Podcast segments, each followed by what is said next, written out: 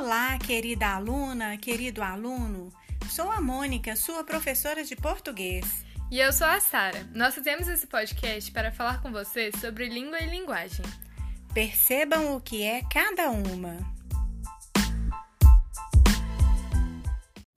Linguagem é toda forma de comunicação, seja por meio de palavras, gestos, música, expressões sociais e outros meios. Língua é a linguagem feita por meio de palavras, sejam faladas ou escritas.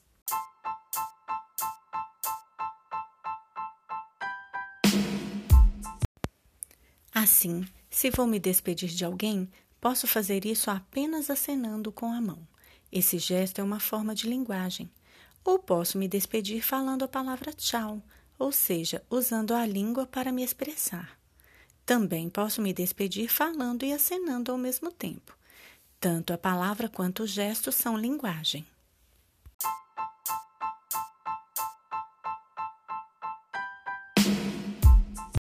Para haver comunicação, tem que haver entendimento da mensagem transmitida. Vejamos um exemplo. João diz a Maria: Vai chover. Se Maria entendeu o que João disse, houve comunicação. Dizemos que João e Maria são os interlocutores, ou seja, eles se comunicam. Nesse caso, João é o locutor, uma vez que ele transmitiu a mensagem, e Maria é o locutário, pois ela recebeu essa mensagem.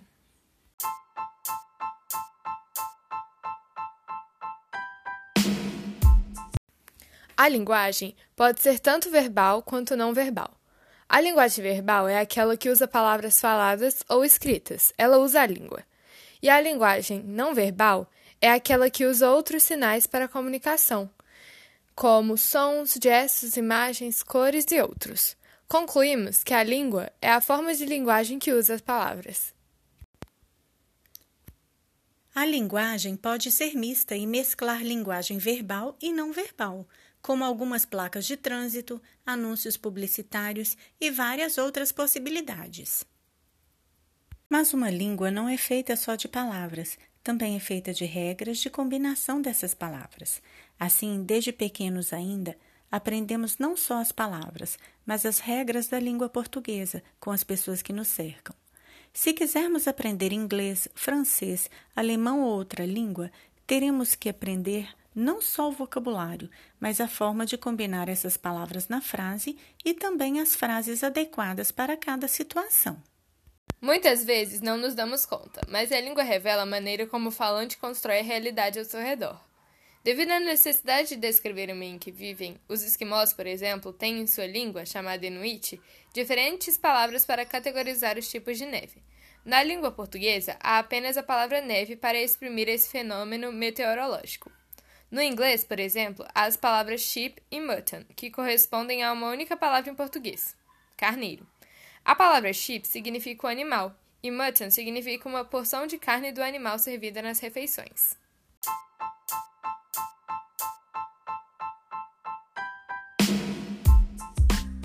E vamos ficando por aqui com os conceitos de língua, linguagem verbal, linguagem não verbal, linguagem mista, comunicação, locutor, mensagem, locutário e interlocutores.